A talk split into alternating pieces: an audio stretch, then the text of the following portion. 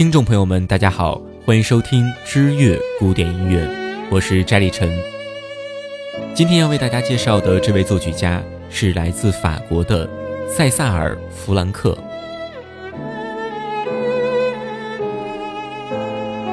被誉为法国勃拉姆斯的塞萨尔·弗兰克是一个虔诚的基督徒，他态度诚恳又极富人情味地创作出了很多调性和谐的优美音乐。与此同时，他还敢于在喜歌剧充斥巴黎的大环境下，坚守着对纯器乐音乐创作的传统，并且自成一派，为近代法国音乐树立了一座灯塔。故此，人们又尊称他为法国近代音乐之父。一八二二年，弗兰克出生在比利时的烈日。弗兰克家族深藏着优于常人的艺术基因，据说祖上出了很多有名的画家。不过，他的艺术天赋却展现在音乐方面。父亲是一位比利时的银行家，但是却也喜爱音乐，并且一直希望弗兰克能够成为钢琴家。十一岁时，弗兰克的琴技便征服了比利时。十三岁时，全家迁居巴黎。十五岁时，他进入了巴黎音乐学院。十六岁时，他凭借着高超的琴技，赢得了特别荣誉大奖，同时。也开始创作属于自己的炫技作品。十八岁时，准备参加罗马大奖的弗兰克被老爸临时召回了比利时，想让他得到国王的赏识，结果败走麦城。四年后，二十六岁的弗兰克以演奏家的身份回到了巴黎。这一年，法国大革命爆发了，家中弗兰克也与父亲爆发了一场革命，他结婚了。妻子是一位女伶。弗兰克显赫而守旧的家族自然会对他的爱人百般不满。为了爱情，他与父亲闹得关系决裂。摆脱了父亲的掌控，也意味着失去了父亲的资助。他不得不以担任教堂管风琴师和教学来维持生计。弗兰克最擅长的应该是管风琴演奏。他忠实着这段婚姻与管风琴的工作，一直到去世。当然，在忙碌的教学与演奏之余，他依旧坚持创作。每天五点半起床，作曲两个小时之后才去工作。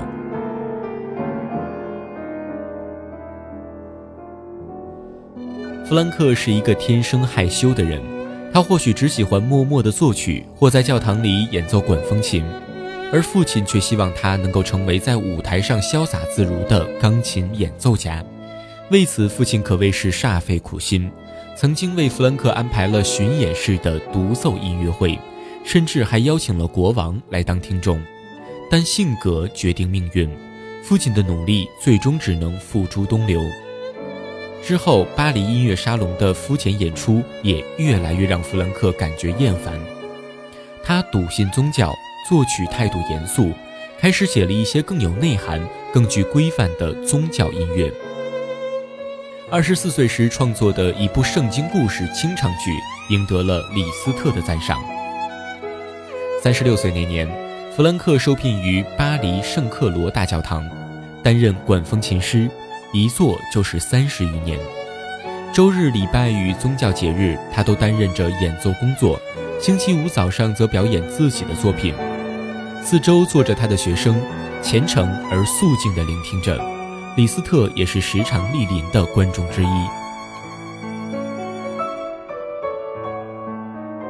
一八七二年，五十岁的弗兰克被聘为巴黎音乐学院管风琴教授。那时候，巴黎音乐已经是歌剧的天下，很多人都在狂热地追逐着古诺、奥芬巴赫等人，可弗兰克却始终坚持推广着巴赫、贝多芬等人的古典纯音乐。他要求自己的学生尊敬室内乐和交响乐，不可过分地赶时髦、急功近利，要重视自己的特长，勇敢地树立新的风格。就这样一直坚持着教学，不知不觉地创立了法国音乐的新面貌。他的学生中好几位都是法国新浪漫派的代表人物。罗曼·罗兰赞扬他和他的学生，法国音乐新生的一代产生了，他们是严肃的。极有思想的一群。他们重视纯音乐比剧院音乐更深。他们是有热情建立新法国音乐的人。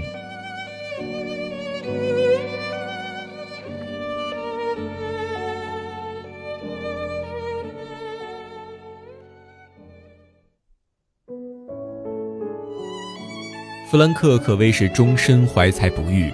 他苦心创作了十年的声乐首演只有两位听众。倾注无数的心血的歌剧更是无人问津。很多次新作品发布会，指挥、乐团甚至观众都冷嘲热讽。不过，弗兰克从未灰心，他总说只要有一个人听就好了。直到1890年，弗兰克67岁时，他的一首钢琴四重奏由法国音乐协会推出，获得了极大的成功。他最终的反应，这首曲子居然如此受欢迎，却没意识到雷鸣般的掌声是在赞美他自己。终于在搞明白之后，他才淡淡的说：“他们终于开始理解我了。”不过这理解还是来得有些晚了。当法国音乐协会安排再次上演时，弗兰克在匆匆赶去上课的途中，由于专心的构想新的音乐，被马车撞得当场昏厥，之后身体每况愈下。于该年秋天，因严重的泪膜炎而去世。生命垂危时，他仍坐在自己最爱的管风琴前，弹奏自己最后的圣咏曲。当他领受临终胜利时，病床上洒满了这部作品的乐谱。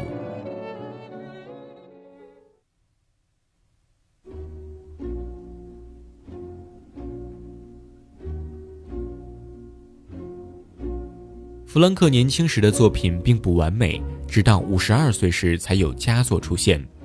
他最伟大的作品都是在自己最后四年写成的。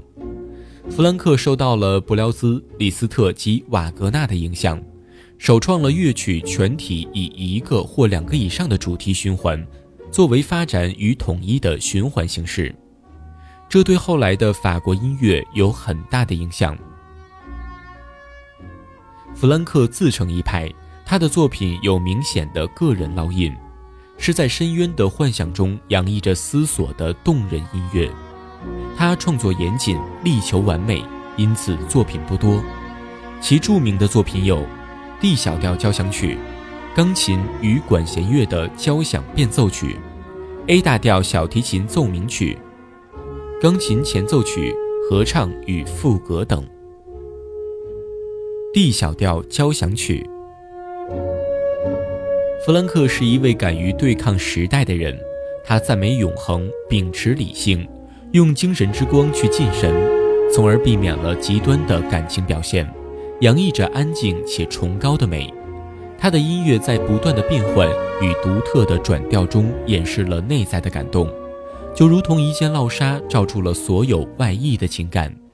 此外，他把管风琴的音响融入了交响曲中。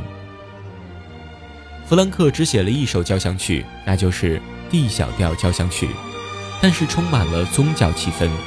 此曲于1885年开始创作，1886年完成，1889年在巴黎音乐学院首演。早已被歌剧征服了的巴黎听众，自然对充满了宗教情怀的作品完全提不起兴趣。演奏未结束，大家便都打起了哈欠，所以首演是失败的。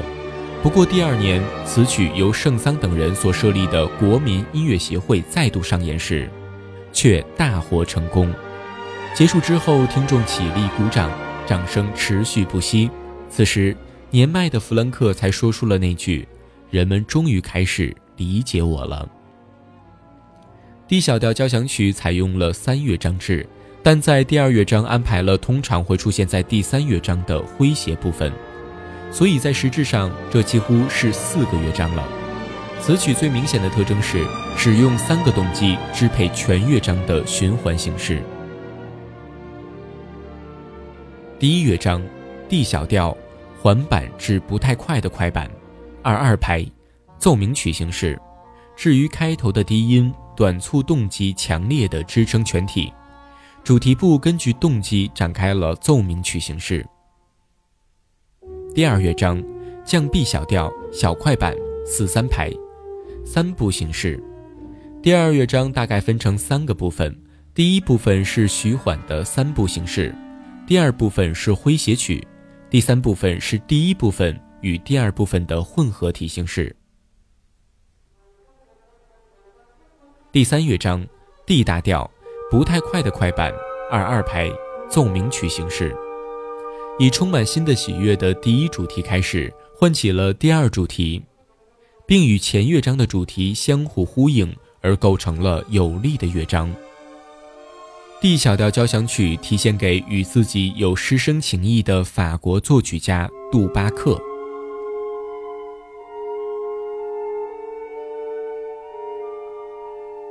后人说，弗兰克一生致力于使法国音乐具有足以与德国作曲家的作品媲美的感情内涵、扎实的技巧和严肃性，是这一运动的中坚人物。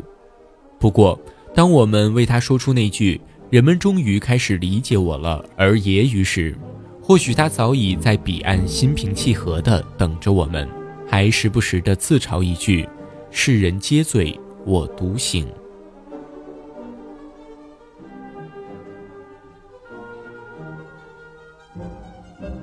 好了，以上就是本期节目的全部内容。如果您喜欢我们的节目，请您关注我们的新浪微博或者微信公众账号“知乐古典音乐”。感谢您的耐心聆听，我们下期节目再见。